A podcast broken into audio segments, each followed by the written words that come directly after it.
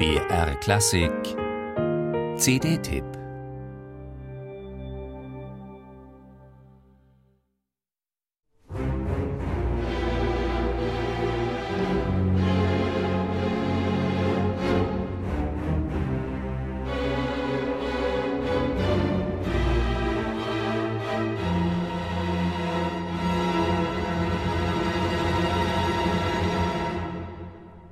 Eine düster elegische Stimmung lastet von Beginn an über der zweiten Symphonie von Hans Werner Henze.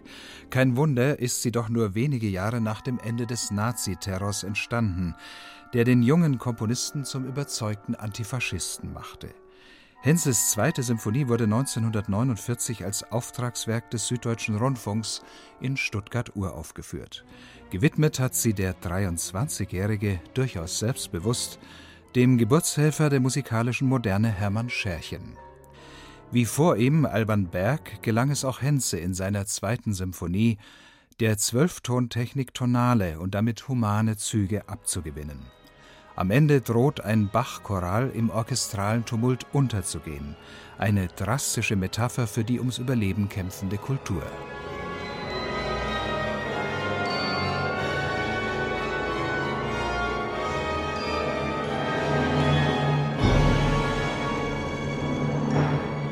Das ist Musik von hochgespannter Expression, die in Marek Janowski ihren idealen Anwalt findet.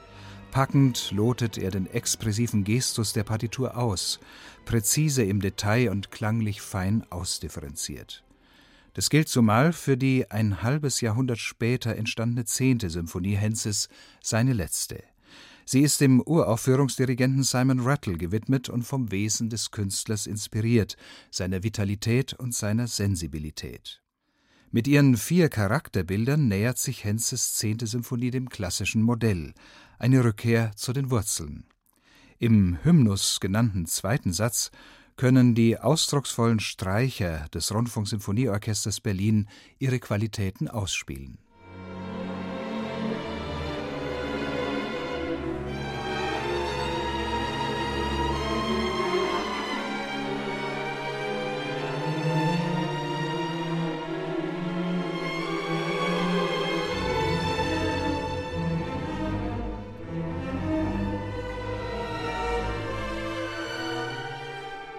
Im folgenden Tanz ist dann vor allem die umfangreiche Percussion-Gruppe des Berliner Rundfunksymphonieorchesters gefordert.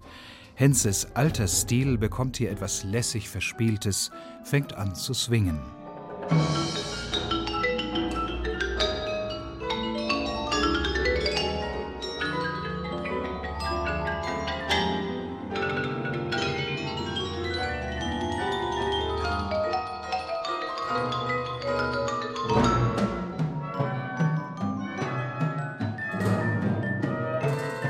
Mit seiner zehnten Symphonie ist Henze ein wunderbares Alterswerk gelungen, virtuos in der Beherrschung der orchestralen Mittel und von einem betörenden Klangfarbenreichtum.